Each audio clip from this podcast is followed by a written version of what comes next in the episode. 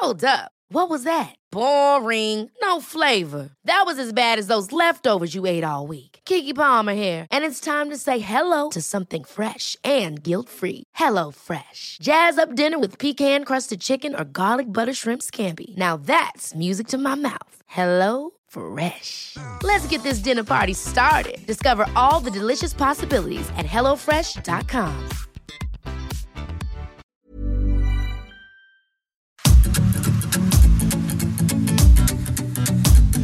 GastroLab es un lugar donde cabemos todos. Aquí encontrarás historia, recetas, producto, materia prima, vinos y un sinfín de cosas que a todos interesa, ya que con cocina y vino se aprende en el camino. Déjate llevar por el chef Israel Arechiga a un mundo delicioso. GastroLab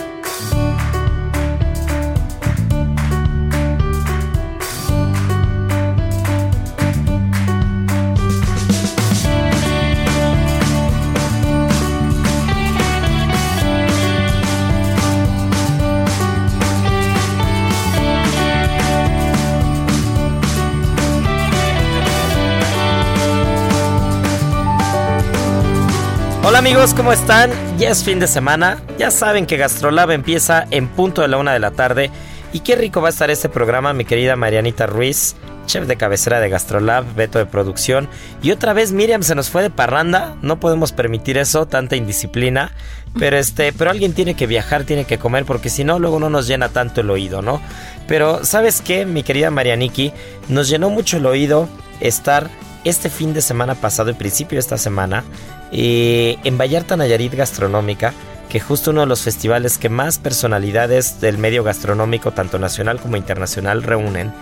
Y que qué gusto nos dio que estando en una cena platicando por ahí este, con amigos de la industria y con, con gente que apreciamos mucho y que conocimos en este viaje, pues resulta que, que alguien nos está escuchando platicar y me dice eh, nuestro querido Miguel Ocaña de Vallarta, que es, que es periodista de Vallarta, me dice, oye, tú tienes una voz parecida a, a, un programa de radio, un locutor de un programa de radio que escucho gastronomía, ¿no? Entonces me enseña su teléfono y el programa era Gastrolab, ¿no? Entonces, qué gusto, qué gusto que nos encontramos gente que, que nos escucha. Eh, estas coincidencias nos encantan y que aparte nos hizo un comentario que, que, lo recibimos muy bien, porque aparte la crítica nos encanta y siempre nos gusta mejorar y, y, escucharlos. Y nos decía, no estoy tan de acuerdo con que se centre mucho a veces en la Ciudad de México, que se hable más de otros estados. Y justo le dije, mi querido Miguel, pues estás de suerte porque el programa, este programa último que hicimos justo el fin de semana, hablamos de Tlaxcala, ¿no? Entonces quiero aprovechar también aparte de que sí tocamos algunos estados y todo, que, que iremos tocando cada vez más, aprovechar eh, para mandarle un saludo a todas las a todas las radiodifusoras que nos están escuchando de diferentes estados, entre ellos Guadalajara en el 100.3, Monterrey en el 99.7, Chilpancingo en el 94.7, en el Istmo en el 106.5, La Laguna en 104.3, Oaxaca en el 97.7, Tampico en el 92.5, Tuxtla Gutiérrez en 88.3, hasta Chiapas, que qué tanto nos gusta ese estado, McAllen en el 91.7 FM y Brownsville en el 93.5, entre otras. Y aparte que en internet yo sé que muchos nos están escuchando en el podcast, nos escuchan en Spotify. Y, pues qué gusto, qué gusto que, que lleguemos hasta sus teléfonos, hasta sus radios en fin de semana, entre semana a media cena, a media plática. Lo importante es estar ahí y gracias por hacernos llegar sus comentarios y sobre todo por hacernos ver que, que les gusta el programa. Y estoy seguro, mi querida Marianiki, que el día de hoy van a disfrutarlo mucho porque tenemos información y tenemos fechas, celebraciones para aventar, ¿no? Y vamos a arrancar con, con la puerta grande porque recibimos nada más y nada menos que al mejor sommelier del mundo eh, en cuanto a restauración se refiere, porque recordemos que los sommeliers, pues hay sommeliers de la corte de Master Sommelier del WST y, y aparte están los sommeliers de restaurante que cuando llegan a un nivel como un 3 estrellas, uno de los mejores restaurantes del mundo, ha sido nombrado el mejor restaurante del mundo dos veces, la última vez ya se quedó digamos en esa posición y ya no bajan del Olimpo, sino se quedan ahí, ya no participan el siguiente año, y un sommelier que ha sido, eh, ha sido nombrado el mejor sommelier del mundo en algún año por ahí, que es nada más y nada menos que Joseph Piturroca, ¿no? Entonces tenemos, tenemos la entrevista que le hicimos, lo recibimos en el Heraldo, lo tuvimos también en la tele, lo tenemos en la página de Gastrolab que justo salió este viernes, y, por otro lado tenemos también el Día Internacional del Chef, el 20 de octubre, que, este, que estamos, muy, estamos muy felicitados, nos estuvieron felicitando mucho, la verdad, agradecemos las felicitaciones, platicaremos de ese tema que también es bastante polémico de alguna manera, porque el horno no estaba para bollos y se ha puesto bastante rara la cosa, ¿no? Entre, entre las prácticas, entre lo que pasa en las cocinas, lo que se ha mejorado y mucho que tenemos todavía por hacer, tanto los cocineros como los chefs como los restaurantes. Por otra parte también tenemos el Día de la Alimentación Mundial, que en el marco de lo que estuvimos platicando con Joseph Roca, de, de este eh, cortometraje que vienen a promocionar, que habla, que se llama Sembrando el Futuro y que habla de todas las especies que se han perdido partiendo de la zona de ellos, la zona de Cataluña, de Girona, de la Garrocha, y después extendiéndose hacia todo el mundo, que ahorita vamos a entrar en ese tema, Marianita, y, la importancia que tiene y cómo podemos ligarlo con el Día de la Alimentación, ¿no? ¿Cómo surge la FAO? ¿Cuál es la intención de la FAO y qué es lo que se tiene que hacer y qué podemos hacer desde cada trinchera? Así que mi Marianiki, pues vamos a arrancar. ¿Qué hay con Joseph Roca? ¿Qué vienen a patro qué, qué vienen a promocionar y qué hay con ese cortometraje de media hora que de verdad es una delicia verlo. Hola, ¿cómo están amigos de Gastrolab? Pues sí, eh, creo que aparte de ser un proyecto bastante interesante porque se trata de, hacer a la gastronomía eh, sostenible, eh, tiene como una historia preciosa. Y es que ellos deciden comprar y remodelar la casa donde creció su mamá. Hoy su mamá tiene 85 años y entonces eh, como parte homenaje a ella, porque al final recuerden que ella pues les enseñó a cocinar, ella tiene un restaurante que se llama Can Roca, deciden hacerle como un menú de lo que ella comía cuando era niña. Entonces eh, se sientan con ella, empiezan a ver platillos y cuando llegan a la casa donde ella vivía, ella les platicaba que todo lo que comía estaba como alrededor, o sea, todo era como en esta parte del kilómetro cero. Llegan al poblado y se dan cuenta que muchos de los ingredientes que ella ocupaba ya no existían porque pues eh, son como alimentos eh, marginados o que simplemente se dejaron de, de producir, ¿no? De sembrar. Entonces no podían llevar como, eh, podían, terminar como este menú porque pues ya no existían esos, esos ingredientes que pues eran como muy importantes para ese entonces. Entonces deciden ir a los bancos de semillas, por ejemplo, al que les platicaba de Noruega, eh, también visitaron otros. Al jardín botánico, ¿no? Al jardín botánico de la zona, en Girona. Ajá, también eh, otros en Ecuador y un poco de zonas más para encontrar semillas y entonces poder hacer eh, pues la gran labor de volver a regresar los ingredientes a los que su mamá está acostumbrada y entonces sí poder hacer este menú en homenaje a su mamá y que su mamá volviera a comer los platillos que comía hace 50 años y no es que 60 o 30 o más. O más. ¿no? Que, que ahí, Marenique, vamos a hacer, vamos a irnos como por partes, ¿no? Porque lo que, lo que Joseph nos platicaba, tanto en la entrevista como, como en la entrevista que le hicimos al aire en televisión, es, es, es increíble. Los números son abismales. Se dice que el 66% del cultivo a nivel, a nivel mundial únicamente lo tienen nueve especies. Imagínate que con la biodiversidad que hay en el planeta, con la cantidad de semillas, la cantidad de vegetales, la cantidad de productos, frutas, verduras, hortalizas, todo lo que hay en el mundo, solo pensar ni siquiera, ni siquiera hablemos a nivel mundial, ni siquiera hablemos a nivel país, a nivel estado. Imagínense que únicamente sacan nueve especies de un estado. Un estado tiene cientos y cientos de especies, tanto vegetales como animales, que, hacen que la biodiversidad sea muy rica, ¿no? Sobre todo en países como México, países como Ecuador, que, lo, que, que justo lo tocan en el cortometraje, o países o zonas como la parte de España, la parte de Girona, ¿no? Esta parte pegada a Francia en el Mediterráneo. Y es increíble, pero es increíble que únicamente nueve especies sean las que ocupan dos terceras partes de los plantíos a nivel mundial. Y por otra parte, algo que es increíble es que el 75% de las especies que había en la zona cuando la mamá de, de, los hermanos Roca eh, era joven y era niña y caminaba en esa casa, el 75% desaparecieron, ¿no? Entonces eso es una locura. Y es así como, como ellos se embarcan en un viaje en el que, como bien lo dices al principio, empiezan a rescatar estas semillas o estos, eh, estos germoplasmas que tienen la información genética de estas especies que se habían perdido, ¿no? Y, hay un ejemplo que, que, a mí, que a mí me quedó muy marcado cuando lo vi, que era el tipo de la papa morada, ¿no? Una papa negra, una papa morada de la zona, que cuando ahora mismo dices papa morada a mí me remite a Perú, en ningún momento me remite a la parte del Mediterráneo o a la parte de, de Girona o Cataluña, ¿no? Y una papa morada que se sembraba hace 70, 75 años y que no se había vuelto a ver, ¿no? Y que ellos de la mano con un proyecto que también tienen dentro del seller de Can Roca, que busca rescatar estos productos o estas semillas, pues empiezan a, empiezan a recolectar este muestreo lo empiezan a llevar a la tierra y empiezan a sembrar y a recolectar estos productos que ya se habían perdido, ¿no?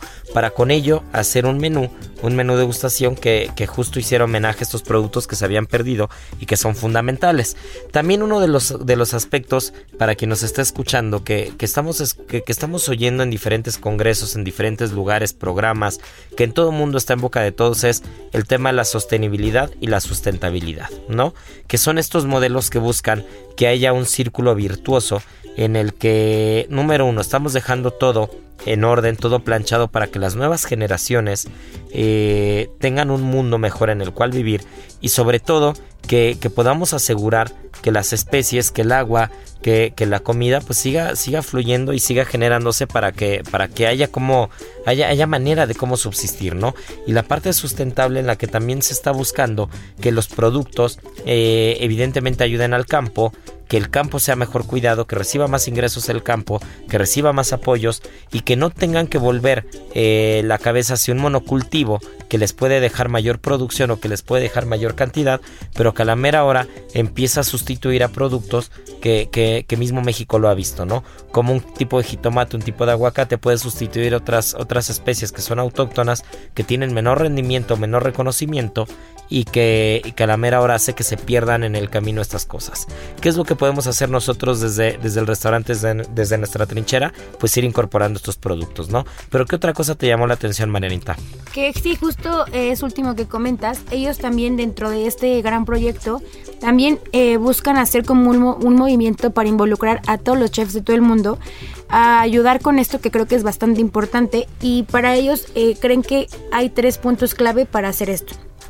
Uno es colaborando y es que todo el mundo se interese y ayude a, recuperar poco a poco este tipo de productos y los empiece a ocupar, a ocupar y, sobre todo que apoye como a los productores, a los locales, a los pequeños productores y después eh, reintroduciendo, creo que ya lo mencionaste, pero yo creo que, no sé, si tocamos un poco el programa pasado, yo creo que eh, no hay nadie más indicado que las personas que son como de algún lugar en específico, como nos platica David la vez pasada, que ellos tienen como eh, productos que solo ellos conocen y tal vez puede ser un jitomate, pero es un tipo de jitomate hasta visualmente diferente. Creo que es como importante que las personas que tengan como a su alcance ese tipo de productos que son diferentes, eh, pues... Eh, lo den como a conocer en sus restaurantes, igual y en medios en medios, eh, no sé, en Instagram o ese tipo de cosas.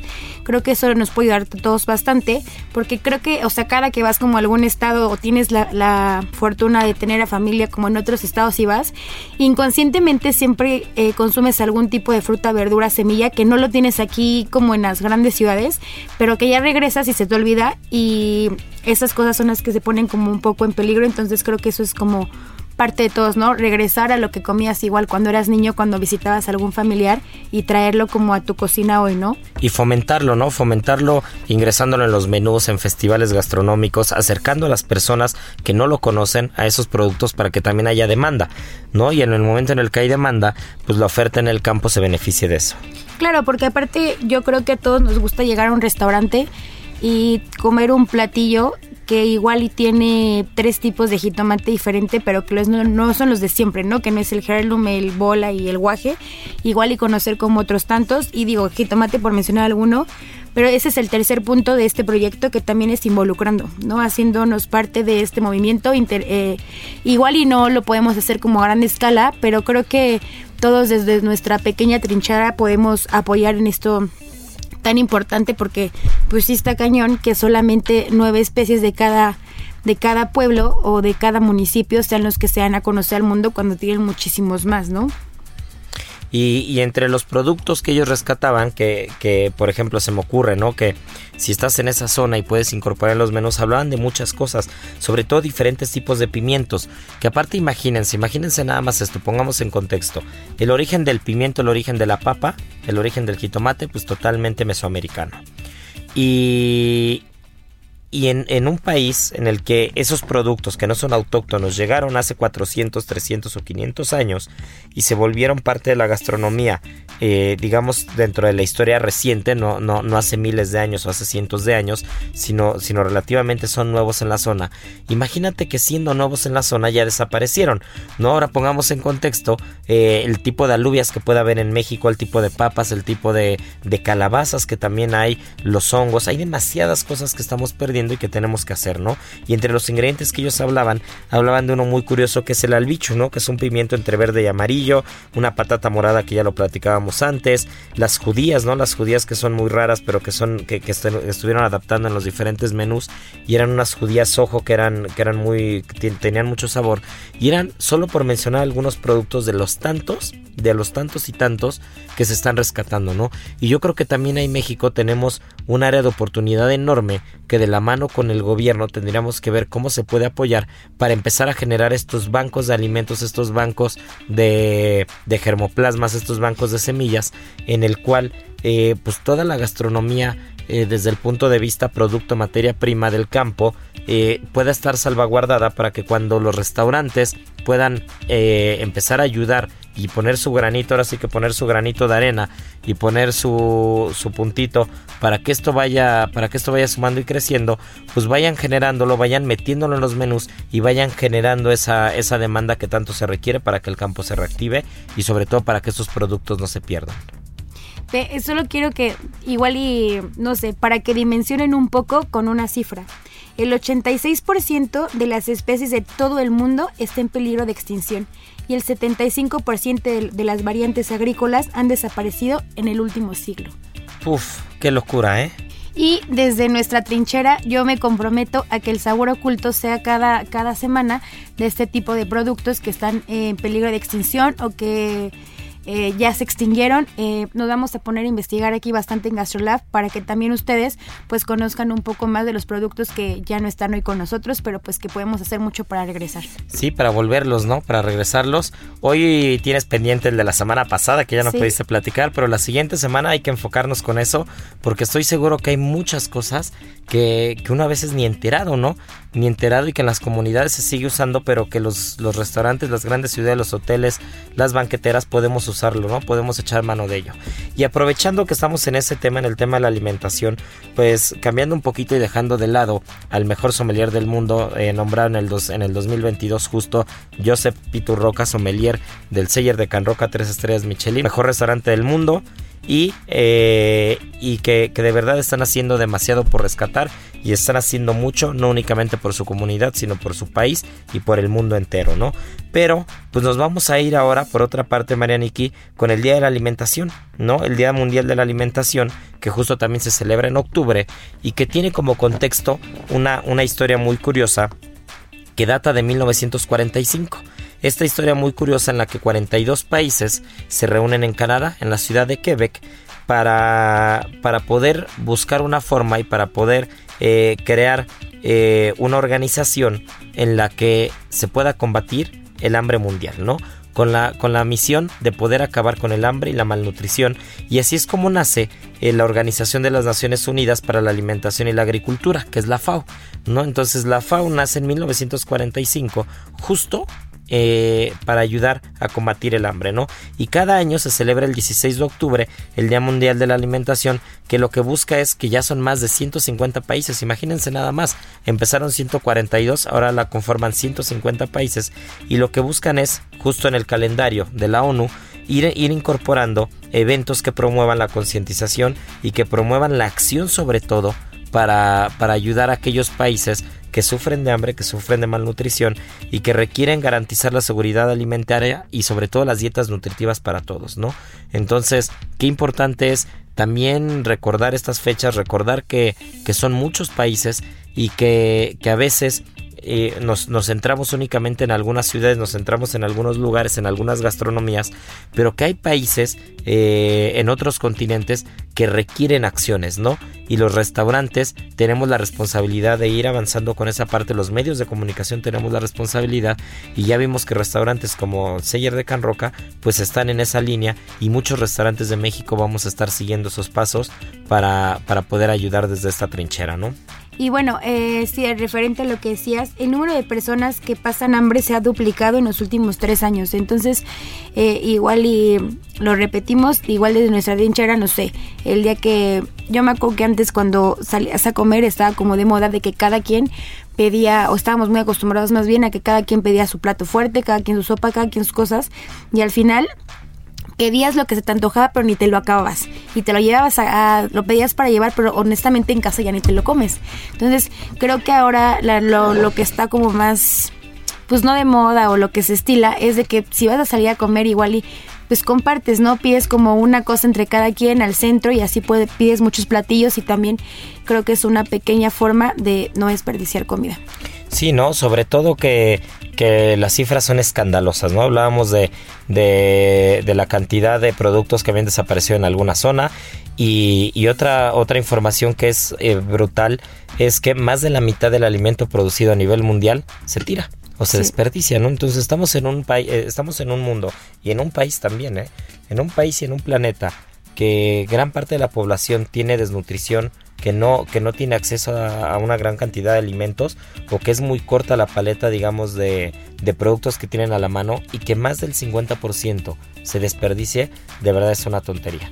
Pero bueno, pues al final eh, pequeñas, pequeñas acciones hacen grandes cambios y estoy seguro que grandes restaurantes como Seller de Can Roca, muchos de nosotros en México, medios de comunicación y nosotros como personas, que también lo hablaba Joseph Roca en la entrevista, podemos hacer pequeños cambios que al final van a hacer una gran diferencia. Pero bueno, esto es GastroLab, volvemos con el Día Mundial del Chef, que hay mucho que platicar alrededor de eso, volvemos con la salmaldo, la calabaza, tenemos mucha información para cerrar, así que bueno, esto apenas esto apenas va a la mitad y volvemos. En Soriana vive tu pasión. Pantalla JBC 4K Smart TV de 70 pulgadas a 13,990 y pantalla LG 4K Smart TV UHD ThinQ AI de 50 pulgadas a 8,990. Soriana, la de todos los mexicanos. A octubre 24, consulta modelo participante. No aplica con otras promociones. Aplican restricciones. ¿Sabías que puedes hacer un delicioso guarache saludable? Si deseas comer un antojito mexicano pero sin culpa, prueba un exquisito guarache saludable elaborado con nopal, un alimento delicioso, nutritivo y bajo en calorías. Además, al añadir aguacate previenes el envejecimiento celular gracias a su contenido en vitamina E y C. Aprende a preparar un delicioso guarache saludable en las redes sociales de GastroLab en Adicción Saludable, porque la comida rica no tiene que ser aburrida.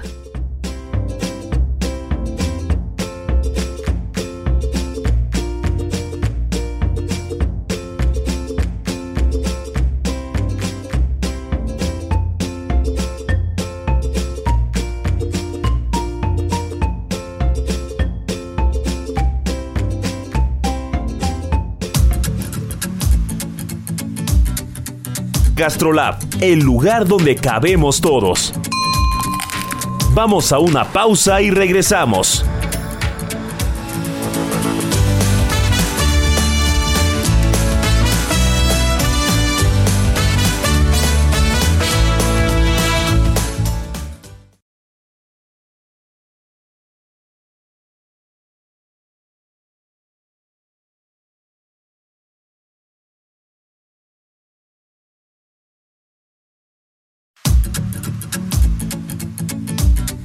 GastroLab, el lugar donde cabemos todos. Estamos de regreso.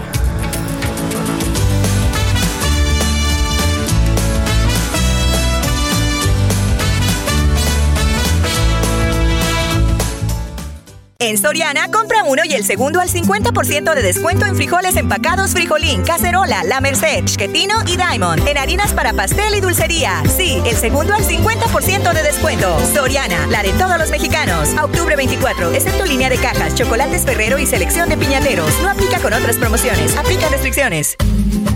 Y ahora, el sabor oculto.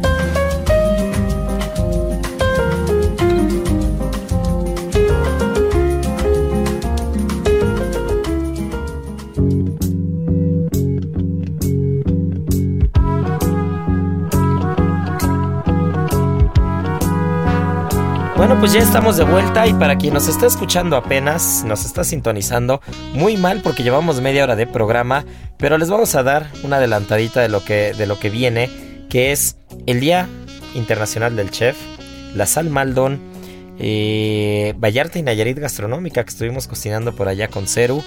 Y pues mi querida Mariani, que vámonos con la sal Maldon porque la semana pasada nos la dejaste pendiente. Una de las sales más peculiares y más particulares y sobre todo más gastronómicas que hay. Sí, y aparte más de moda, todo el mundo quiere sal Maldon en sus cocinas ahora porque aparte es preciosa. Y resulta que esta sal se produce desde 1882 por una casa británica que se llama justamente así Maldon. Y eh, esta sal, para quien no la conoce, se llama así porque es 100% pura. Y eh, lo que la hace pura es todo el procedimiento desde la obtención que lo obtienen en unos estuarios en Blackwater en el estado de Essex en Inglaterra y lo que lo hace especial es todo el proceso. El proceso que ellos ocupan es el que ocupaban los romanos hace 2000 años para extraer sal de todos los como mantos acuíferos. Y se dice que la familia más famosa es la familia Osborne que lleva 130 años dedicándose a la obtención de este tipo de sal exclusivamente. Y bueno, el proceso es el siguiente. Primero, filtran el agua del mar que recogen de este estuario y después la bombean a unas calderas de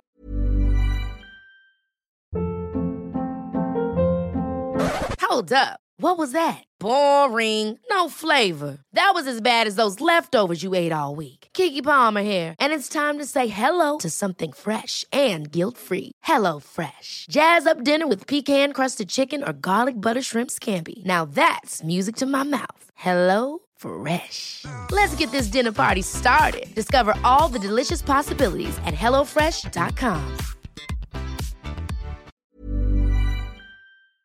inoxidable y después lo a hervir lentamente para que los cristales se formen como en toda la superficie y después los empiezan a recoger manualmente.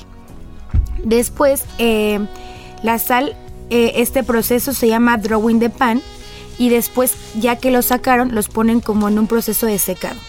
Pero eh, este método pues como tan artesanal lo que también le da esta sal es que obviamente sea 100% pura y que la forma, eh, lo que lo hace también, eh, no sé, que es como la forma en la que se derrite en la boca. Porque si bien saben, por ejemplo, cuando le echas sal fina a un platillo no, no se disuelve tan fácil y si pones como una sal de mar que es como el granito ese tampoco y la sal maldon en cuanto la pones como en contacto con algo líquido desaparece, ¿no? Sí, es muy fina, se disuelve y los cristalitos son muy bonitos, son como copos, como, como, copos, como pirámides, mini pirámides, ¿no? Y bueno, eh, para quien, no sé, les voy a decir unos datos curiosos de la sal para que eh, vean que es muy importante.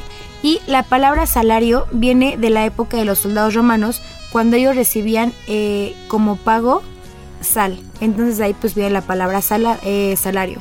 Cada célula del cuerpo humano contiene sal y en general el cuerpo humano tiene 200 gramos de sal eh, pues así, completitos. completitos.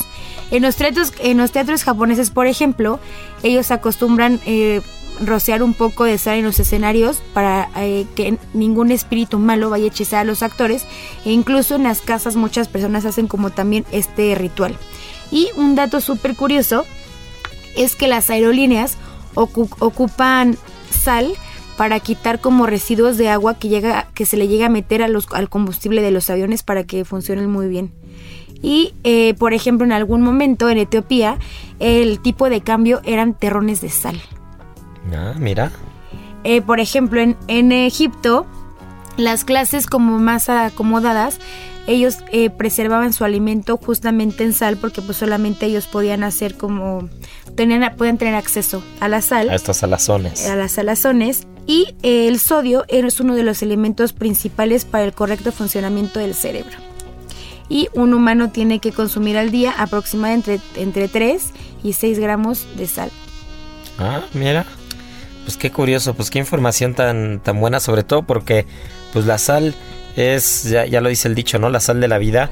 Eh, la sal es, es, este potenciador de sabores que sin él, pues seguramente la cocina no sabría igual, ¿no? La, la, comida no sería lo mismo, los productos no serían iguales. Y qué bien le va la sal a, demasiados productos, ¿no? Como que ese, ese chiste, ese chiste, ese, ese chispazo en la boca eh, lo potencializa la sal, ¿no? Porque no es que tenga un sabor como tal, es una sensación más bien, ¿no? Es un, es un, es un sentido dentro de la lengua, es un, es un matiz de sabor únicamente, pero no tiene, no tiene algo definido, ¿no? No es como que digas, esto sabe a sal o no sabe a sal, lo percibe salado, pero potencializa el producto. Por ejemplo, un pescado que tiene sal no sabe igual que un pescado que no tiene sal, ¿no? Entonces, son potencializadores que estamos tan, tan adaptados a ellos y estamos tan acostumbrados a comer con sal que, que llegamos a confundir el sabor como si, como si dijeras el sabor de, no sé, de una hoja, ¿no? El, sabor de una menta. Tú el sabor de una menta lo percibes, ¿no? Y sabes que sabe a menta, el sabor de un mango, el sabor de un producto. Pero tanto lo dulce como lo salado no es como que tengan un sabor definido. Más bien es ese sentimiento, esa sensación que tienes en la lengua entre el dulce, el salado, el amargo, el ácido, el umami, pero no tiene un sabor per se, ¿no? No es como que el ácido tenga un sabor per se, el limón tiene un sabor, la naranja tiene un sabor, pero los productos salinos, uno, uno tiene implícito como que en la mente el sabor de la sal, pero el sabor de la sal no sabe, es, simplemente un, un, potencializador que hace que los productos sepan diferentes y sobre todo sepan mejores, ¿no? Bueno, lo dirás eh, bueno, parecerá broma, pero recuerdo que el otro día fui a un, restaurante japonés y tenía muchas ganas de unos fideos de esos, pero pues con salsas japonesas. Y entonces había uno en la carta y por aparte era así como de eh, tallarín con pollo, tallarín con, y luego el siguiente platillo, tallarín con pollo y arroz, tallarín con, así. Y le dije, no. Seguro era de esos restaurantes, este, hay, hay un restaurante que me causa mucha risa, que yo iba hace años, iba, iba hace años con, con Isaac, con un amigo cocinero, que era ese restaurante chino de la Avenida Revolución, que, que la carta tiene 300 platos, pero es brócoli brócoli con cebolla, brócoli con cebolla y ajo, brócoli con cebolla, ajo y pollo, brócoli con cebolla, ajo, pollo y ajonjolí. Y entonces con tres cosas haces 80 platos. Pues no era un, uno de esos restaurantes, pero según yo, yo había ido anteriormente y la verdad es que decayó bastante, pero bueno. El punto es que le digo al mesero, oye, quiero unos fideos nada más, pues con salsas japonesas. Me dice, ¿cómo? Y le dije, pues sí, no sé si tengan como eh, hoisin o salsa de salsa anguila o salsa de pescado. Me dijo, no. Me dijo, nada más tengo los fideos con verdura y los fideos con sabor sal. Y le dije, ¿cómo? Me dijo, sí, sí, salsa sabor sal. Le dije, con soya. Me dijo, no, no, tengo otra con soya, otra con sabor sal y otro solo la verdura. Le dije, la verdad es que dije, bueno, no supe qué pedir. Y ya solo pedí, dije, tráeme los normales y si quieres soy aparte. Me dijo, también tengo salsa de la sabor sal. Le traigo, dije, bueno, pues sí, tráemela porque quería saber qué era el, sabor, sal. Al final nunca me llevó el sabor sal. Porque no existe. Claro. La verdad está muy Mira, prefiero que sea sabor sal y no sabor aceite de trufa, que ya saben que tenemos una cruzada en contra de, del aceite de trufa, sobre todo en restaurantes japoneses. Pero este, pero habrá que, nos vas a tener que decir que restaurantes para no quemarlo al aire y habrá que ir a, exigir esa salsa sabor sal y les vamos a platicar a qué sabe, ¿no? Sí. Y otra cosa importante, si quieren vivir la mejor experiencia de su vida, no dejen de probar caramelo con sal, que es de los mejores sabores del mundo. Sí, sí, sí, sí, estoy totalmente de acuerdo. Yo soy muy chocolatero, pero aparte soy chocolatero raro. Soy chocolatero que nunca pido un eh, en un restaurante un postre de chocolate, pero los chocolates comerciales me encantan. Y los que son con caramelo salado, hijo, me parecen los mejores chocolates que hay. No existe algo mejor. Sabor, de verdad es el mejor sabor.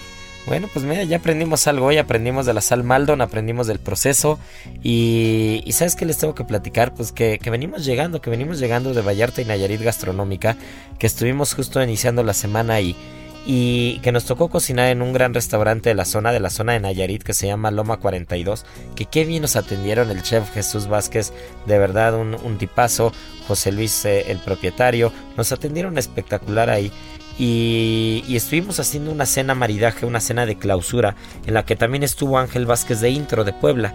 Y, entre otras cosas platicábamos también del mole de caderas que, ya está en plena temporada, que habla que darnos una vuelta. Mira cómo se ligan las cosas. Hablando de Nayarit Gastronómica, Nayarit y Vallarta Gastronómica, hablamos, acabamos hablando de Puebla, y hablando de la sal, pues la importancia de la sal y la deshidratación del chivo en el mole de caderas, ¿no? Entonces todo tiene un porqué, todo tiene una línea. Pero volviendo al tema de Vallarta y Nayarit, qué grata sorpresa el festival. Es la primera vez que yo tengo oportunidad de ir a ese festival. Siempre el fin de año es un, tema mortal y complicado para nosotros, pero se, pero se pudo asistir. Y, qué pedazo de cartel, ¿eh? Dominique Green eh, nada más y nada menos la chef, la mejor chef del mundo, tres estrellas Michelin en San Francisco de Atelier Green. Eh, pues nada más y nada menos encabezando, encabezando el festival, ¿no? Entonces es un festival que tiene mucho que aportar, que, que a pesar de llevar 15 años haciéndose, se sigue reinventando todo el tiempo y que los carteles no tienen desperdicio alguno. Entonces estuvimos ahí cocinando, estuvimos eh, haciendo un par de platitos, hicimos un arroz con yuzu, un arroz yuzu muy particular, un pescadito a la zona, un robandito, eh, atún aleta amarilla de la zona de Bahía Banderas. Qué, qué cosa tan más rica, ¿eh? La verdad es que, fue una cena espectacular. Y un día antes tuvimos oportunidad de estar en una de las cenas maridajes que se hicieron en el festival y que rendía culto al agave. ¿no? Entonces estuvieron haciendo diferentes preparaciones, cinco chefs locales y, aparte una, chef repostera muy reconocida de la Ciudad de México, amiga nuestra, la Fer Prado de, de Cuina, que qué bien cocina, se aventó un postrezazo por ahí. Y, qué rica cena, ¿eh? la verdad es que el nivel gastronómico sorprendente, eh, chefs de verdad con, con, mucho nivel, chava por ahí que fuimos a Masame que, que, es espectacular y nos quedamos con ganas de ir a la tienda grande, de verdad una, una cosa espectacular.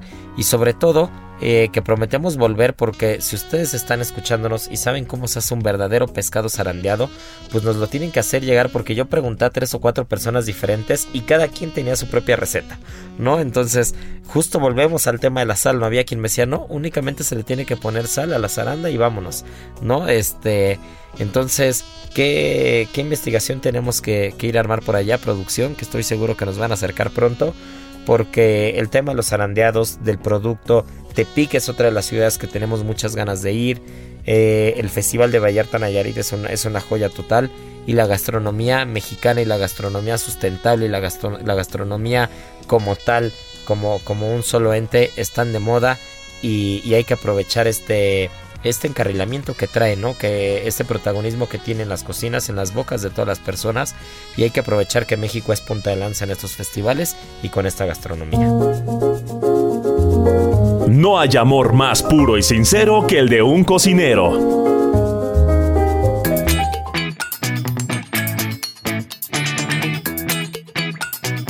Y ya que estamos en ese tema, pues para cerrar esta, esta semana tan rica en información y, en tantas cosas, pues tenemos el Día Internacional del Chef.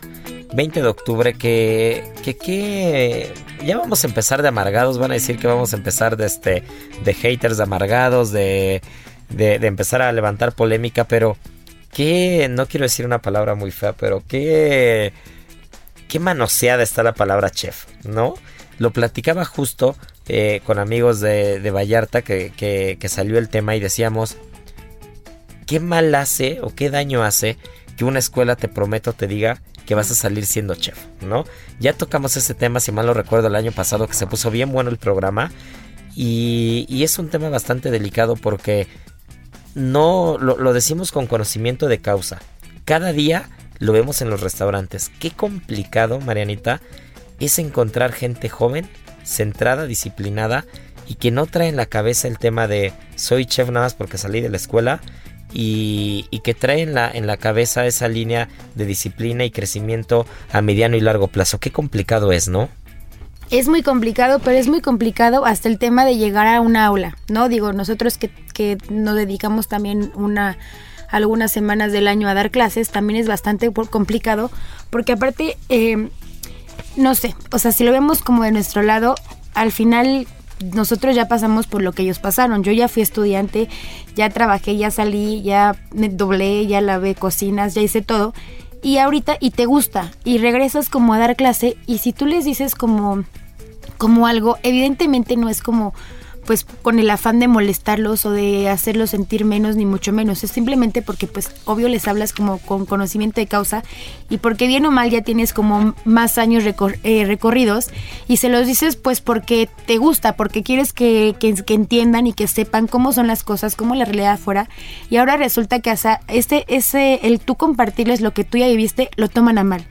Y aparte te contestan y te dicen como de, hay formas de decirlo. Pues ni siquiera te lo estoy diciendo mal porque también entiendo que hay una línea de respeto, ¿no? Pero entonces ya resulta que tampoco les puedes decir que hacen malas cosas porque ya tampoco les, les molesta y hay forma de decirlo, pero pues, ¿cómo le dices a alguien, oye, ya te expliqué, lo tienes en el manual? No es así, ¿no? No sé, está muy complicado. Es bien complicado, es un tema que, que aparte, justo, justo lo hablaba con, con Miguel, el periodista de Vallarta que les platicaba al principio del programa, porque me hacía una entrevista él y, tocamos ese tema, ¿no? Tocamos el tema de, de las nuevas generaciones, tocamos el tema de cómo afrontar y cómo sacarles jugo. Y, y, algo que yo le decía es, si algo no me gusta es crucificar, satanizar, ser los talibanes de, de, lo que sea, ¿no? De la, de la gastronomía mexicana, del producto, del autóctono, o en este caso de las nuevas generaciones, de la vieja escuela, o, o, siempre la añoranza hacia lo pasado, ¿no? De decir, no, es que en mis tiempos todo era mejor y nosotros, y, caes en lo que te quejabas tú hace 20 años, ¿no? De, de la vieja escuela. Y, y, creo que un error que, que muchas veces caemos es creer que lo que lo que se hacía antes estaba bien o era mejor, cosa que, que siempre hemos reconocido que no es así. Pero también hay que reconocer lo que se está dejando de hacer bien, ¿no? Entonces yo le decía a Miguel, a ver, hay cosas que las nuevas generaciones eh, de cocineros o de chefs eh, traen muy marcadas y son cosas que se agradecen y que muchos de nosotros probablemente no crecimos o, no empezamos en un inicio con eso. La parte del cuidado al medio ambiente, la parte del cuidado eh, a las especies, de la parte animalista, la parte de la sostenibilidad, la parte sustentable de los menús, la parte vegetal. Hay muchas cosas que nosotros eh, probablemente no teníamos ese contacto porque no estaba tan de moda o no estaba tan en el foco, pues esto, esta carencia de, de de focus que había hacia esos temas tan urgentes, ¿no? Y que ahora que ya los hay y que las nuevas generaciones lo tienen en la cabeza, pues hay que aprovecharlo. Pero también hay que, reconocer que está siendo un poco complicado lidiar con eso. Y es un tema generalizado. No es un tema únicamente porque nosotros somos medio grinch y estamos diciendo eso en este micrófono, sino es algo que platicamos en Vallarta y Nayarit, es algo que platicas en la escuela, en la universidad, es algo que platicas con amigos de otros restaurantes de la Ciudad de México, que es otra, son cosas que platicas con, con, gente de Estados Unidos, de España. La, la queja es generalizada, ¿no? Y, y sobre todo en una carrera en la que se requiere tanta disciplina, tanto entrenamiento, tanta formación y se requiere ser muy precisos al momento de seguir las instrucciones, qué complicado es y qué difícil está haciendo poder, poder lograr este, este puente de entendimiento, ¿no? Poder entablar una conversación del tú a tú y que te entiendan, porque no es un tema de ataque, es un tema de decir, te estoy ahorrando caminar por un sendero que ya caminamos y que ya regresamos porque no era por ahí, ¿no? Y, y en el restaurante todos los días se batalla con eso, ¿no? Sí, todos los días igual, eh, digo, evidentemente ya en el restaurante es un poco diferente la cosa porque al final pues ya es un trabajo en forma, pero sí todos los días es complicado que por ejemplo ahora que estamos, o sea, que están yendo eh, por hilos de Miami, tienes que, tienes que regresarte dos años y volver a ser un equipo que dos años ya te funcionó y que tardaste dos años en que entendieran que siempre eran cinco jitomates, que siempre llevaba tres chips, tienes que regresarte y ahora volver a hacer al, nuevo equipo con la mitad del equipo viejo es un tema porque entonces ahora los que se quedan no saben cómo eh, trabajar con los nuevos porque los nuevos vienen de otro lugar y entonces ellos quieren llegar y adaptarse a lo que ellos vivían, pero entonces no les parece y entonces hay como una guerra de poder de, pues yo soy el, que ya estaba aquí, pues sí, pero yo soy el nuevo y vengo de tal lugar. Entonces es un tema bien complicado. Es un tema bien complejo y que en el día, en que, y que en este día, en el marco del Día del Chef, eh, pues sirve, sirve como referencia para tocarlo porque es la realidad, son las, las cosas como son y, de nada sirve ponernos a hablar de los mejores chefs del mundo, los mejores restaurantes del mundo, de vanagloriar esta, esta carrera o incluso de, de, de, no, no sé cómo decirlo, de, de darle ese halo ese halo de, de, rockstar a la carrera, a los cocineros, de, de, de poder poner en un pedestal algo que tampoco es. Es un oficio igual que hay muchos oficios. Y, bien pesado. Y bien pesado. y tiene su lado oscuro. Y tampoco hay que romantizar eh, el trabajo en exceso ni, ni romantizar la, la, parte carente. Pero sí hay que ser honestos, ¿no? Entonces ya lo platicábamos. Recuerdo muy bien ese programa que alguna vez salió, salió ese tema y lo platicábamos muy bien. De lo que había que tener y lo que no había que tener. Y yo creo que en el Día eh, Internacional del Chef o el Día del Cocinero, sí es fundamental que quien se está dedicando a esto y quien está empezando en esto, más que celebrar y decir mándenme imágenes en Facebook y mándenme imágenes por, por WhatsApp y felicítenme por mi día, es replantear y decir qué es lo que sí se requiere para ser cocinero, qué es lo que sí se requiere para ser chef, cuál es el camino que tienes que recorrer y qué estás dispuesto a hacer para lograrlo, ¿no? Y si, y si no estás dispuesto a dar ese paso, pues mejor no darlo. Pero yo creo que más que un día para celebrar, es un día para poner en la mesa lo que se requiere para las nuevas generaciones, lo que tenemos que cambiar las generaciones intermedias, rescatar lo que las viejas generaciones hacían muy bien y dejar de lado lo que nos hacía bien, ¿no? Pero, pero ir aplanando, ir allanando un camino, porque la gastronomía, la culinaria nos va a rebasar, y nos va a rebasar y nos va a agarrar con los dedos en la puerta si no nos ponemos de acuerdo todos, todos en la misma línea, ¿no? Y creo que es fundamental que, que las nuevas generaciones que nos estén escuchando sepan que ese camino ya lo recorrimos y que se les dicen las cosas por algo y que necesitamos todos eh, estar en la misma sintonía para que la gastronomía siga avanzando, ¿no? Sobre todo en un país que tiene tanto que ofrecer como este. Y para rematar el punto, tantito no nos ayuda que, que, las redes sociales, que los realities, que, que tanta cosa que, que, aparte todos consumimos porque son, son interesantes, son curiosas. Alguien, alguien se quejaba, escuchaba que alguien se quejaba de, de alguna persona que fue famosa haciendo videos cortos en la pandemia, ¿no? De gastronomía. Y yo le decía, no, no pasa nada. Todo suma, todo es gastronomía y todo tiene, todo tiene un nicho de mercado, todo tiene un sector, todo tiene, todo tiene un target, ¿no? Y al final pues mientras lo, lo, que, lo que no te haga daño y lo que no te friegue, pues déjalo, que, déjalo ser, ¿no? Pues si él quiere ganar dinero y funciona así haciendo videos, aunque no sea cocinero y se diga chef y lo que sea, pues no pasa nada, ¿no? Vive y deja vivir. Pero si te vas a meter al restaurante y te vas a meter eh, a esta carrera de lleno como un cocinero profesional, tienes que entender que esa no es la realidad, ¿no? Esa no es la realidad. Eh, hay que ser parte del proceso para, para ser parte del resultado. Tienes que llegar al fin y para llegar al fin tienes que caminar un camino. Y sobre todo, lo más importante es que la recompensa inmediata no existe. ¿no? Eh, no, no, no funcionan así las cosas. Es demasiado bueno para ser cierto. El llego a un restaurante, me ofrecen las perlas de la Virgen y me dedico a montar platitos y hacer tres cosas sin importarme las bases, la disciplina, el orden y todo lo que hay detrás. Pues, pues ese es un anuncio falso, ¿no? Como el que te vende un coche en dos pesos. Pues algo no cuadra, ¿no? No está bien. Entonces recordemos que, que la gastronomía exige ciertas cosas y esas cosas hay que estar dispuestas a darlas, hay que estar dispuestas a ponerlas si nos queremos dedicar a esto. De igual manera, feliz día a todos los cocineros y este y quien está en el camino no se desanime, el camino es largo y arrieros somos y en el camino andamos, ¿no, Marianita? Así es. Pero bueno, eso se nos está yendo, hablando de caminos, ya está caminando demasiado el programa y no nos podemos ir sin, sin anunciar al ganador de la semana pasada, que por aquí lo tengo. En el aniversario Soriana, 25% de descuento en pantalones de mezclilla y gabardina, excepto Basic Concepts, y en todas las fragancias. O compra uno y el segundo al 50% de descuento en marca Regio y en limpiadores de piso Poet, Flash y Lysol. Soriana, la de todos los mexicanos. A octubre 24 no aplica con otras promociones. Aplican restricciones.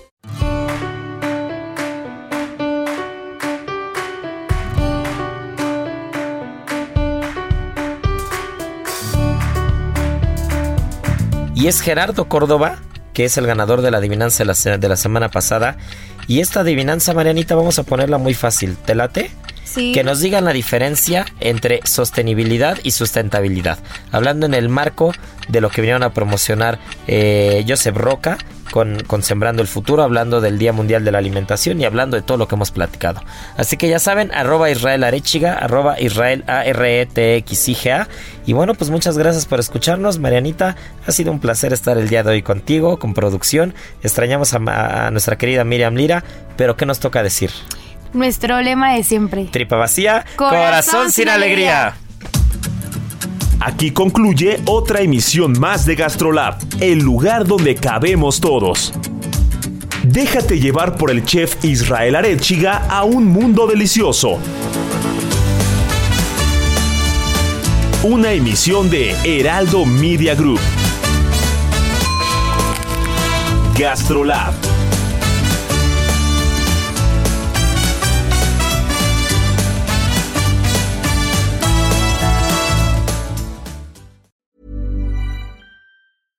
Mom deserves the best, and there's no better place to shop for Mother's Day than Whole Foods Market. They're your destination for unbeatable savings, from premium gifts to show-stopping flowers and irresistible desserts. Start by saving 33% with Prime on all body care and candles. Then get a 15-stem bunch of tulips for just $9.99 each with Prime. Round out Mom's menu with festive rosé, irresistible berry chantilly cake, and more special treats. Come celebrate Mother's Day at Whole Foods Market.